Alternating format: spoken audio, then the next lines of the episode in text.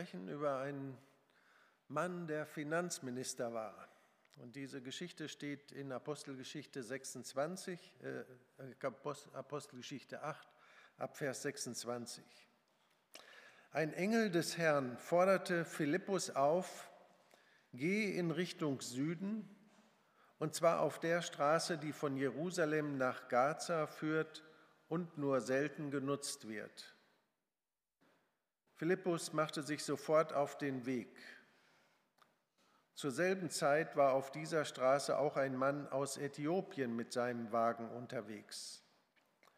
Er war ein Hofbeamter der Königin von Ägypten, die den Titel Kandake führte, ein Eunuch, der ihr Vermögen verwaltete.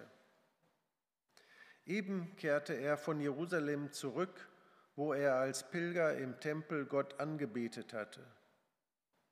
Während der Fahrt las er im Buch des Propheten Jesaja.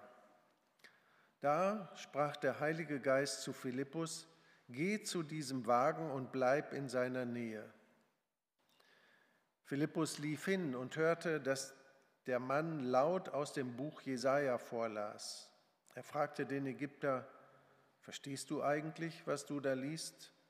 Nein, erwiderte der Mann. Wie soll ich das denn verstehen, wenn es mir niemand erklärt?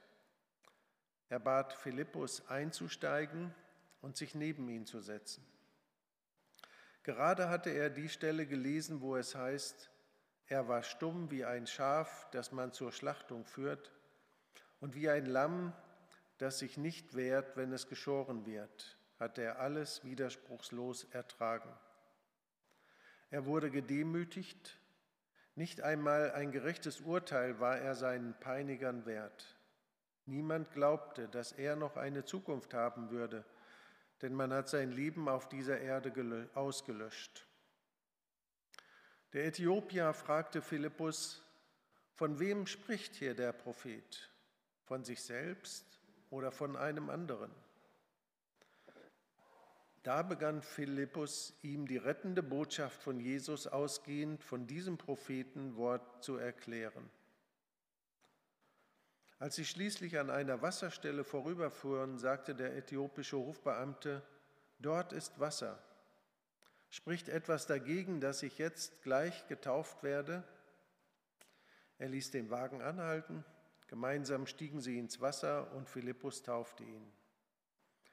Nachdem sie aus dem Wasser ausgestiegen waren, wurde Philippus vom Geist des Herrn an einen anderen Ort versetzt. Der Äthiopier sah ihn nicht mehr, aber er reiste mit frohem Herzen weiter. Die Taufe, wie wir sie hier auch beschrieben bekommen, ist der Start in ein neues Leben. Und diese Geschichte beschreibt in einer wunderbaren Weise, wie dieses neue Leben mit Jesus beginnt. Und ich finde besonders stark, dass hier steht, der Äthiopier sah Philippus nicht mehr, aber er reiste mit frohem Herzen weiter. Und das ist ein, eine gute Sache, wenn man mit frohem Herzen in seinem Leben unterwegs ist. Wer das Evangelium von Jesus versteht und entschieden ganze Sache mit Jesus macht, der hat den stärksten Grund, mit einem wirklich frohen Herzen zuversichtlich in, durch das Leben zu gehen. Diese Geschichte des Finanzministers aus Äthiopien zeigt das auf eine sehr schöne Weise. Dieser Mann hatte die Karriereleiter bis ganz oben bestiegen, erklommen, so könnte man das sagen. Nach dem König und der Königin ist er der mächtigste Mann im Staat. Finanzbeamter das, oder Finanzminister, das ist der, der bei allen Entscheidungen immer wieder sagen kann, ja oder nein. Wenn genug Geld da ist, geht manches Projekt, wenn nicht, dann nicht. Auf diese Position kommt man nur, wenn man das kann. Wie viel Ellenbogen er eingesetzt hat, um andere Leute wegzudrängen, das wissen wir nicht. Aber er war angekommen an der Spitze. Er war ganz oben. Dafür hatte er auf vieles verzichtet, was auch sonst im Leben so wichtig ist. Zum Beispiel auf die Ehe und überhaupt auf das Ausleben von Sexualität. Hier steht das Wort Eunuch. Und ich will jetzt nicht weiter darauf eingehen, aber das bedeutet, die Ehe spielt für ihn keine Rolle. Das Wichtigste ist Karriere. Damit er diesen Job machen kann, musste er das damals machen. Er war bereit, dieses Opfer zu bringen. Und nun war er an diesem Platz wirklich ganz oben, höher ging nicht. Und dennoch, er fühlte sich leer. All das viele Geld, das Prestige, das er genoss, die Ehre, die ihm zuteil wurde, wenn er eingeladen wurde zu Staatsbanketten, die Freiheiten, die er hatte, den Respekt, den er bekam, all das konnte sein Herz nicht füllen.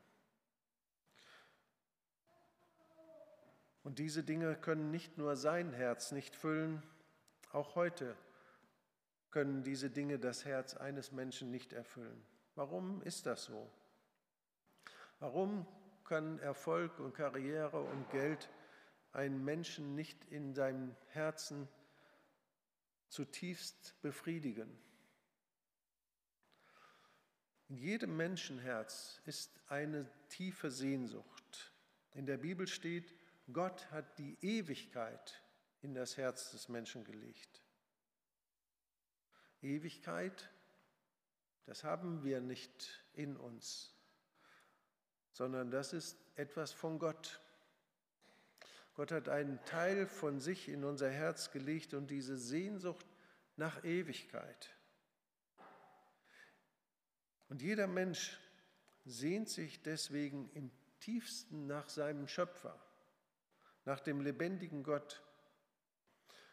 Wir erleben diesen Herzenswunsch als die Sehnsucht danach zu wissen, wer bin ich, wo gehöre ich hin, was macht mein Leben aus. Wir sehnen uns nach Anerkennung, nach Bedeutung. Ich bin wichtig in dieser Welt, ich bin nicht nur ein Zufall. Wir sehnen uns danach, bedeutsam zu sein. Und alle Erfolge dieser Welt können uns das nicht geben.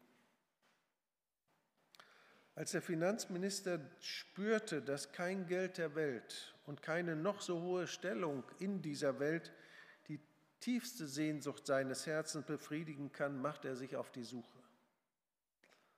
Letztlich auf die Suche nach Gott. Und er fand heraus, wie auch immer, dass in Jerusalem ein lebendiger Gott verehrt wurde.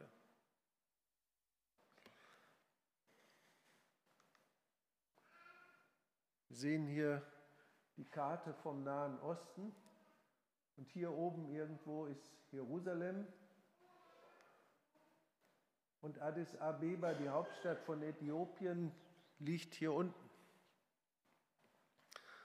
Aber er ist gestartet in Addis Abeba, vermutlich, also genau weiß ich nicht, ob das damals auch schon die Hauptstadt von Äthiopien war. Aber dieser Finanzbeamte machte sich jetzt auf eine lange, lange Reise, eine beschwerliche Reise durch Wüsten, durch ungesicherte Gegenden bis nach Jerusalem. Ich schätze, das waren ungefähr 2000 Kilometer. Da ist ja daneben so eine Karte von Deutschland äh, eingeblendet. Und wenn wir uns bewusst machen, dass es damals keine, kein Flugzeug, kein Auto, keine Bahn gab, dann kriegen wir vielleicht eine Ahnung davon, welche Hürden dieser Mann zu bewältigen hatte. Er setzt sich auf seine Kutsche mit Kamelen oder Pferden und zieht los. Aber in Jerusalem angekommen, eine riesige Enttäuschung. Bis zum Vorhof der Heiden, so nannte man das, konnte er gehen. Aber am Tempel war unübersehbar ein Schild angebracht. Ausländern ist der Zutritt zum Tempel unter Todesstrafe verboten. Der durfte da nicht hin. Er war auf der Suche nach Gott und er hatte den Tempel gefunden, wo der lebendige Gott wohnen sollte und dieser Mann konnte nicht rein. Hier ist jemand auf der Suche nach Gott und er macht diese lange Reise. Und als er kurz davor ist, sein Ziel zu erreichen, geht die Türe zu. Wie traurig muss er gewesen sein, wie enttäuscht. Wochenlang, vielleicht monatelang war er unterwegs und jetzt das. Ich denke, Religion und ihre Institution steht manchem, der Gott sucht, im Weg. Weil man dahin kommt und plötzlich muss man bestimmte Gebote oder was auch immer beachten. Gebote und Verbote der Kirche haben schon viele suchenden Herzen verletzt. Die Art, wie arrogant und überheblich manche Gläubige ihre Religiosität leben, hat schon manche Gottsuchende abgeschreckt. Sie sagen, ja, mit den Christen, mit denen will ich nichts zu tun haben.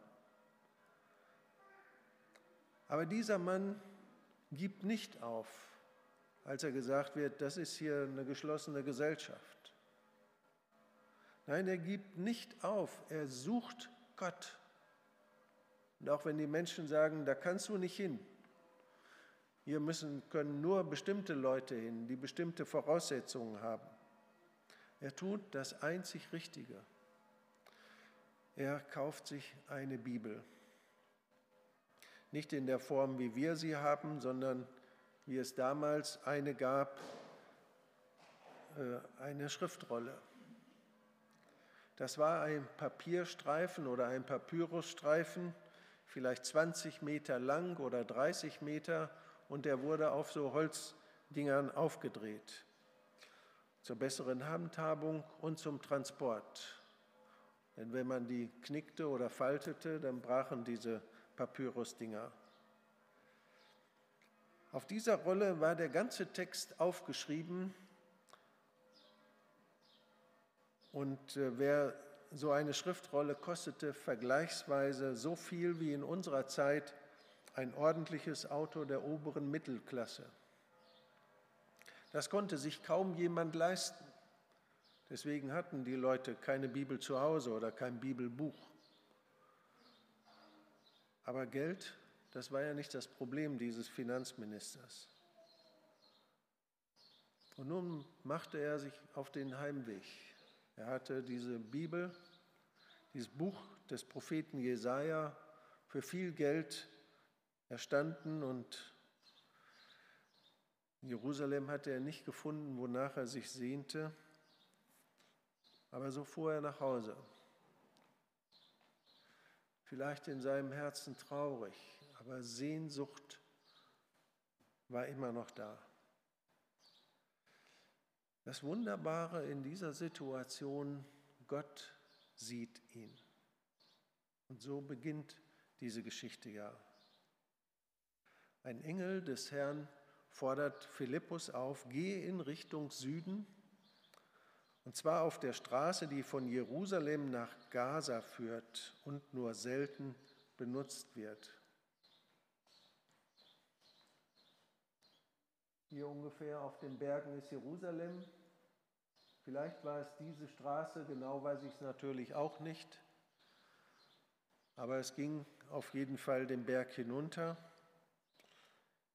Philippus machte sich sofort auf den Weg zur selben Zeit war auf dieser Straße auch ein Mann aus Äthiopien unterwegs.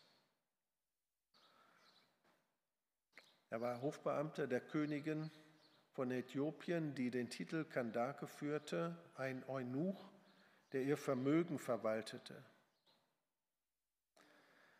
Eben kehrte er von Jerusalem zurück. Während der Fahrt las er im Buch des Propheten Jesaja. Da sitzt der Mann mit seiner Rolle auf der Kutsche und der Heilige Geist spricht zu dem Philippus, das war einer der sieben, ähm, wer ist ja nochmal, Diakone, die in Jerusalem waren und er war Missionar. Der Heilige Geist sprach zu diesem Mann, geh zu diesem Wagen und bleib in seiner Nähe. Gott greift ein.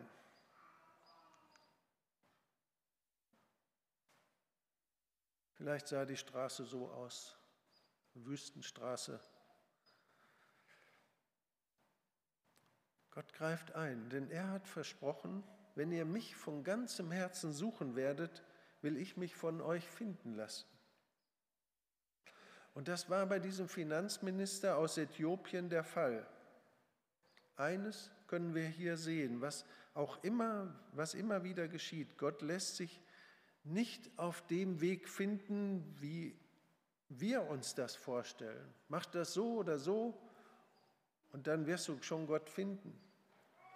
Gott bleibt in der Art und Weise souverän, wie er Menschen begegnet. Und das ist so einzigartig, diese Geschichte, wie bei Paulus und wie bei mir und wie bei vielen unter uns. Gott sieht nämlich unser Herz und er weiß, wie es beschaffen ist. Gott hat Mittel und Möglichkeiten, die tiefsten Fragen deines Lebens zu beantworten, weil er dich kennt und weil er weiß, was in deinem Herzen ist. Und er begegnet dir an der Weise, wie er es will. Und er zeigt sich auf die Weise. Gott bleibt immer souverän in seinem Handeln. Hier ist es zunächst ein Engel, ein Bote Gottes, den er beauftragt, und der den Philippus in Bewegung setzt. Er geht auf die Straße, die von Jerusalem nach Gaza hinabführt, Jerusalem auf dem Gebirge, Gaza am Mittelmeer. Und als Philippus auf der Straße angekommen ist, hört er die Stimme des Heiligen Geistes. Und die fordert ihn auf, sich zu diesem bestimmten Wagen zu halten. Das war ja nur ein Wagen, es war ja wenig los da, wie der Bibeltext berichtet. Nur ein kleiner Auf Einschub, wenn ich jetzt unsere Aufmerksamkeit auf den Philippus richte. Wenn ein Mensch Christ wird und Jesus sein Leben anvertraut, Herr Jesus, du sollst der Herr meines Lebens sein, dann nimmt der Heilige Geist Wohnung in diesem Menschen. Und als Christen müssen wir lernen, die Stimme des Heiligen Geistes zu hören und ihr zu gehorchen. Und dann werden wir auch Führungen erleben wie Philippus. Philippus war es offenbar gewohnt, den Heiligen Geist zu hören. Und er tat, was der Heilige Geist ihm sagte. Er hielt sich zu dieser Kutsche. Und ich nehme an, dass er überrascht war, was er dort laut hörte.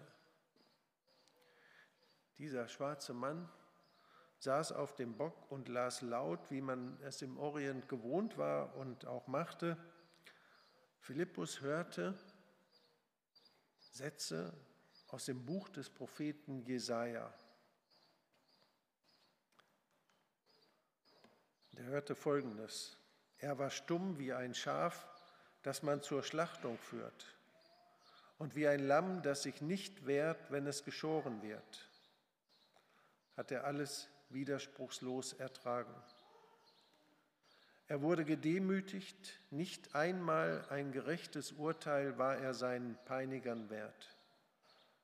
Niemand glaubte, dass er noch eine Zukunft haben würde, denn man hat sein Leben auf dieser Erde ausgelöscht. Als Philippus spürte, dass dieser Mann in der Bibel liest, im Propheten Jesaja, da fragte er ihn: Verstehst du, was du da liest? Und wie es bei den meisten, den meisten Menschen schwerfällt, die Bibel zu verstehen, so ging es auch diesem Mann. Um die Bibel richtig zu verstehen, braucht man nämlich den Heiligen Geist. Wie gut, dass Philippus den Heiligen Geist hat. Und so sagt er das zu diesem Finanzminister. Verstehst du, was du liest? Und er sagt natürlich nein. Woher auch? Wie soll ein Mensch das verstehen und in einen Zusammenhang bringen.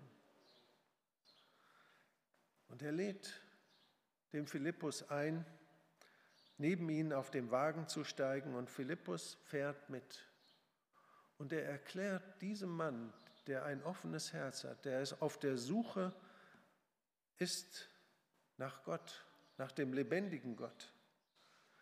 Er erklärt diesem Mann, wie man durch Jesus zu Gott kommen kann. Das hat er ihm gesagt. Jeder Mensch braucht Jesus. Du brauchst Jesus. Was dir fehlt, ist Jesus. Und in dieser Bibelstelle aus dem Alten Testament steht eine Prophezeiung über das Erlösungswerk von Jesus. Jesus ist dieses Lamm, von dem hier die Rede ist, das ungerecht verurteilt wurde. Jesus schwieg zu all den lügenhaften Anschuldigungen, die man ihn gegen ihn vorbrachte. Und Jesus trug die Schmerzen und den Spott, ohne dass er die Leute verfluchte und beschimpfte und sich wehrte. Diese Leute, die ihm bestialische Schmerzen einer Kreuzigung zufügten. Niemand glaubte, dass Jesus noch eine Zukunft haben würde, als er am Kreuz endete. Denn auf dieser Erde hat man sein Leben ausgelöscht.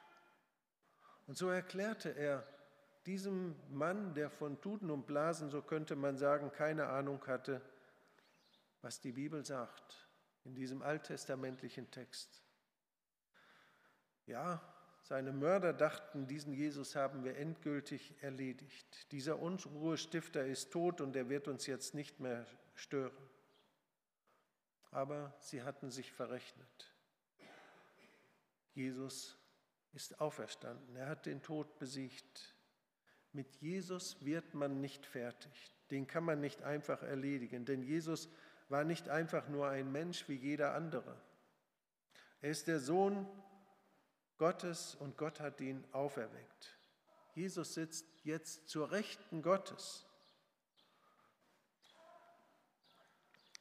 Das heißt, Jesus ist der höchste Gott.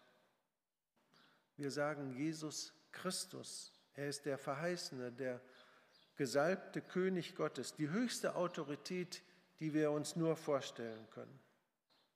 Ja, Jesus Christus ist der König aller Könige und Herr aller Herren. Er ist der Höchste über allen Mächten dieser Erde. Er ist auch der König der Kandake. Er ist der Gott von allen Menschen.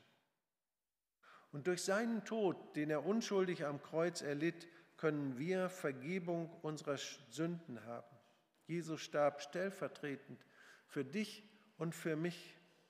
Er bezahlte mit seinem Tod unsere Schuld. Und an unserer Stelle ertrug er die Trennung von Gott und den Tod, das hätten wir eigentlich verdient für unsere Sünde. Wer das glauben kann und will und daraufhin Jesus um Vergebung seiner Sünden bittet und Jesus die Führung des Lebens überträgt, der wird ein Kind Gottes.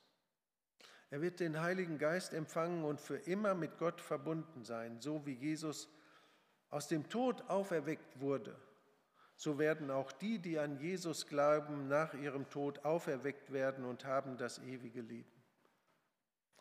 Ich weiß nicht genau, welche Worte Philippus gebraucht hat, aber er hat diesem Mann das erklärt, wie man zu Jesus kommen kann und was Jesus getan hat. Dass Jesus der einzige und wahre und lebendige Gott ist. Und dann verstand dieser Finanzminister. Und er betete. Er bekannte Jesus seine eigene Schuld und er betete, bat ihn, in sein Leben zu kommen. Jesus sollte ab jetzt sein Gott sein. Endlich hatte er ihn gefunden. Was in diesem Moment passierte im Herzen dieses äh, Karrieremenschen, ist, kann, ist dort nicht beschrieben aber irgendetwas hat ihn bewegt. Er wusste, und offenbar hatte Philippus auch darüber mit ihm gesprochen, der Anfang dieses Lebens mit Jesus wird mit einer Taufe verbunden. Und so dachte er, jetzt will ich mich taufen lassen. Aber was war passiert? Vielleicht hatte er so gebetet. Herr Jesus, ich danke dir, dass ich jetzt von dir gehört habe. Vergib mir, dass ich bisher ohne dich gelebt habe. Du bist für meine Schuld gestorben. Bitte vergib mir alle meine Sünden. Komm du jetzt in mein Leben und übernimm du die Führung meines Lebens. Ich danke dir, dass du mich gerettet hast und ich jetzt ein Kind Gottes bin und ewiges Leben habe. Dann kamen sie an dieses Weiher und der Kämmerer fragte Philippus, gibt es noch ein Hindernis, dass ich mich jetzt hier von dir taufen lasse? Nein, sagt Philippus. Es gibt kein Hindernis. Wer an Jesus glaubt und sich zu ihm bekehrt hat, der soll sich auch taufen lassen. Und das nicht auf die lange Bank schieben. Ich habe mich bekehrt, aber mit der Taufe, das hat ja noch Zeit. Nein, das gehört zusammen. Die Taufe setzt nämlich nicht voraus, dass jemand eine bestimmte Leistung erbracht hat. Taufe ist keine Belohnung für ein besonders frommes Leben, sondern der Beginn des neuen Lebens mit Jesus. Und wir bezeugen damit vor der sichtbaren und unsichtbaren Welt, dass wir jetzt zu Jesus gehören und ihm nachfolgen. Philippus freute sich, dass er diesen Mann taufen konnte. In der Taufe wird vor der sichtbaren und unsichtbaren Welt bezeugt, dass das alte Leben ohne Gott im Wasser beerdigt wird. Der alte Mensch ohne Gott ist tot. Das soll nicht mehr sein, dass ich ohne Jesus lebe. Ja, das Wasser ist wie das Grab, in das man eine Leiche hineinlegt. Und so sagen wir mit der Taufe Schluss mit dem selbstbestimmten Leben ohne Gott. Aber bei der Taufe wird der Mensch ja nicht nur unter Wasser gedrückt, sondern er wird auch wieder heraufgezogen. Und so dürfen wir erfüllt mit dem Heiligen Geist in einem neuen Leben leben als Kinder Gottes, geführt vom Heiligen Geist. Das ist Leben, das nicht endet. Ja, selbst durch den Tod hindurch bleiben wir Kinder des lebendigen Gottes. Und alle, die an Jesus Christus glauben und ihm mit ganzem Herzen nachfolgen, haben dieses ewige Leben bleibend in sich. Wer das erfassen kann, der wird, wie dieser Finanzminister, seine Straße fröhlich ziehen ein fröhliches Herz haben. Denn wenn der Tod seine Macht verliert, können wir durch nichts von der Liebe Gottes getrennt werden. Dann können wir getrost leben. Vielleicht hörst du jetzt diese Predigt und spürst in deinem Herzen, dass du Jesus noch nie in dein Leben aufgenommen hast. Dann möchte ich dir sagen, Jesus lässt sich finden. Suche ihn, bis du ihn findest. Hier sind Leute, die dir helfen können dabei. Deine Fragen, auf dies, das, was du nicht verstehst, zu antworten. Sprich jemand an, von dem du meinst, dass er mit Jesus lebt und Jesus nachfolgt. Oder du sprichst dieses Gebet hier mit deinen Worten. Wer Jesus hat, der hat das Leben. Der hat eine lebendige Hoffnung. Der Finanzminister lebte mit frohem Herzen weiter. Und diese Hoffnung wünsche ich jedem Menschen, wünsche ich auch dir in deiner Situation. Amen.